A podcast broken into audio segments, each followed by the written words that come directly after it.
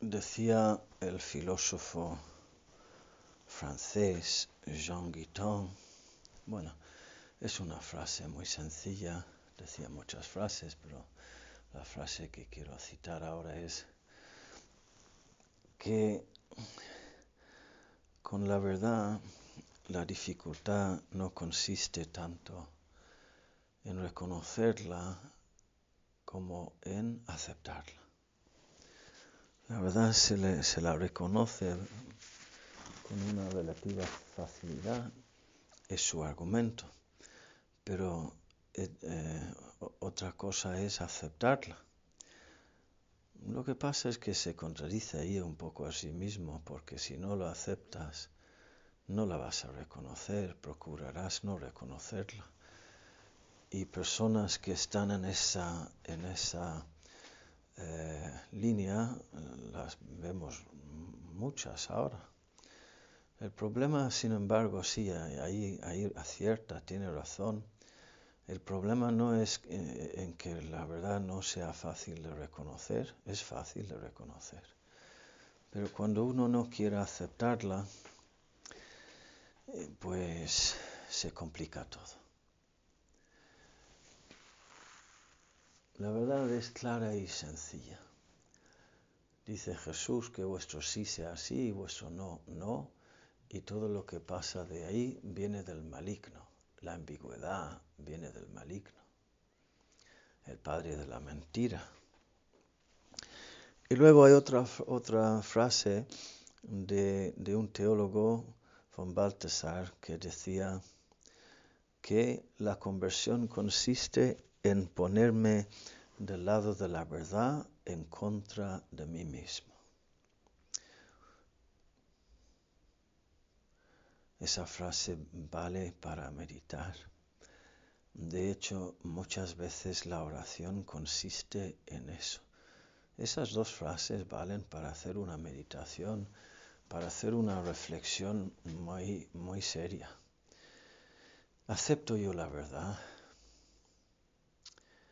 La conversión consiste en aceptar la verdad y ponerme del lado de la verdad en contra de mí mismo. Porque muchas veces la verdad contradice mis planes, mis deseos, mis egoísmos, mi voluntad. Y para que yo, ¿qué es convertirse? Pues ser libre, ser libre para vivir en la verdad y en el amor y en la bondad, en el plan de Dios sobre mí. Adquirir la agilidad espiritual de los santos para ir velozmente hacia adelante y también para cambiar de dirección en cuanto Él me lo pida decía Jesús que el Espíritu Santo es como el viento, que no sabes ni de dónde viene ni a dónde va, y así son todos los que nacen del Espíritu, los hombres del Espíritu, rompen los esquemas del hombre carnal. Y aquí no se trata de dividir la, humanidad en dos categorías, los que son de la carne y los que son del Espíritu y los que son del Espíritu rompen los esquemas de los otros, de los de la carne, sino que en cada uno de nosotros está el hombre carnal y el hombre espiritual, y el hombre espiritual tiene que romperle los esquemas al hombre carnal dentro de mí. Y entonces se produce pues esa libertad imprevisible, imprevisible para el demonio eh, imprevisible para los agentes del demonio, imprevisible para los esclavos del demonio, para los hombres carnales, e incluso imprevisible para mí mismo, que la, la acción de Dios es capaz en mí de sorprenderme con lo que hace si yo estoy disponible. Y entonces entramos en otra onda de existencia que no es existencia, sino que es ya vivir, vivir de verdad como hijo de Dios y como hombre, Eso es el plan de Dios para nosotros. Lo que pasa es que tengo que ponerme en contra de mí mismo. Tengo que morir, tengo que ser mártir, tengo que obedecer. La docilidad es audacia. Normalmente la palabra docilidad se asocia pues con el conformismo, es un hombre dócil, pues, pues conformista, eh,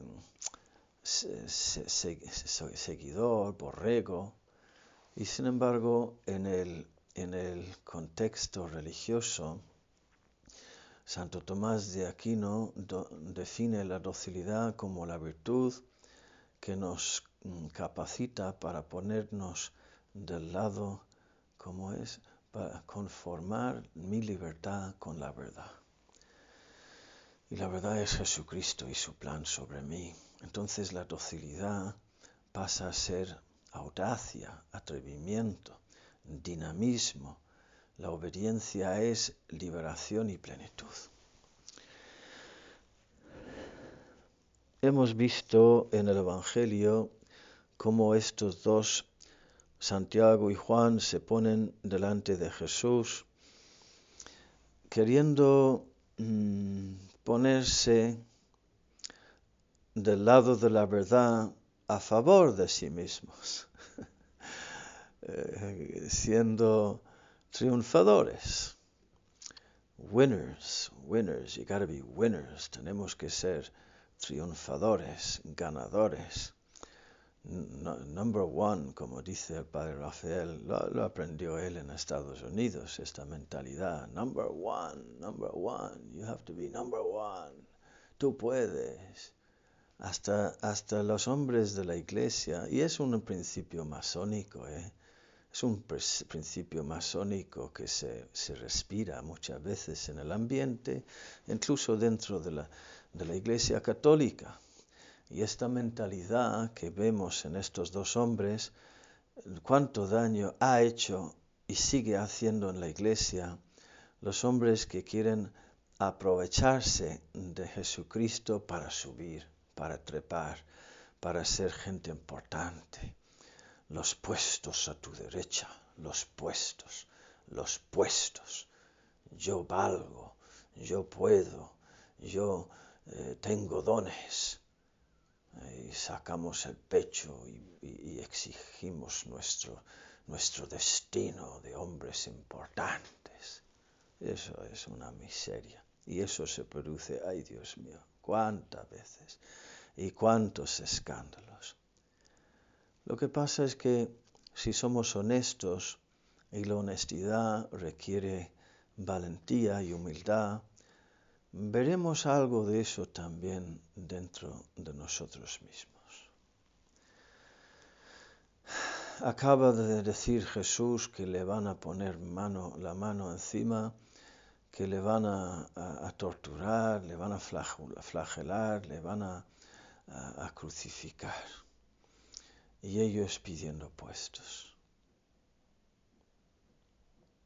Una pausa por un momento para sufrir esa situación con el corazón de Cristo, contemplando tantas, tantas traiciones, tantos escándalos que se producen, tantas infidelidades, tantas manipulaciones de la palabra de Dios por ese impulso orgulloso del hombre adámico que siempre quiere mandar y nunca obedecer. Pues Jesús les mira, no sabéis lo que pedís, podéis beber el cáliz que yo he de beber. Si podemos, mi cáliz lo beberéis, porque Jesús está viendo en ellos lo que va a hacer su gracia en ellos y con ellos. Y daos cuenta del destino de Santiago, el primer mártir de los apóstoles que da la sangre por Cristo. Ahí es donde has conseguido tu puesto. Hombre importante, sufriendo el martirio. No sé si le cortaron la cabeza. fue, fue por cortarle la cabeza, creo. Y el, el Juan, pues Juan no, Juan vivió de viejo y no hacía nada más que decir, hijitos míos, amaos unos a otros como, como el Señor os ha amado. Amaos unos a otros, hijitos míos. De modo que ahí también vemos cómo la gracia de Dios le fue transformando en un hombre sabio y humilde, pequeño, servicial. Otra frase que llama la atención en este Evangelio de hoy es la de, sabéis que eh, entre los pueblos los grandes los, los oprimen. A ver cómo era. Los grandes, los jefes de los pueblos los tiranizan y los grandes los oprimen. Eso lo estamos viviendo, lo estamos contemplando también. Cualquiera que se dedique un poco a estudiar la historia de la humanidad ve que eso es verdad, se produce generación tras generación en, en una época y otra y en un lugar y otro. Menos cuando la gracia de Jesucristo y el cariño materno de nuestra Madre, la Virgen María, suaviza a los hombres y también a los, a los gobernadores. Entonces sí se produce otra cosa. Pero siempre es una lucha. Pues nada más, queridos hermanos, ¿a qué nos llama a nosotros todo esto? Pues a lo contrario.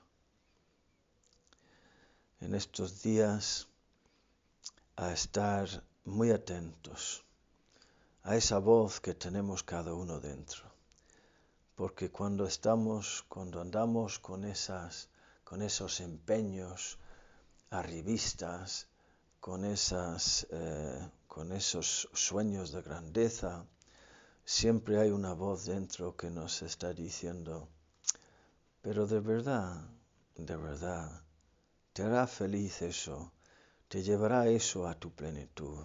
Ahí está tu destino, ahí está tu identidad, Ahí está tu paz y tu plenitud. Piénsalo un poco más. Acude al Señor. Ponte delante de Él. Que te dé Él tu puesto. En contra de ti mismo y tus sueños de grandeza. La palabra docilidad viene de docere, que significa mm, enseñar entonces, dócil es fácil de enseñar y rápido en, en, aprender. Y cuando uno se pone en un plano humilde delante del Señor, con un espíritu de escucha y de apertura incondicional, el Señor, el Maestro, es rápido en enseñar y el aprendiz es rápido en aprender y en poner en marcha la lección para ir por el camino de la máxima fecundidad. Que así sea.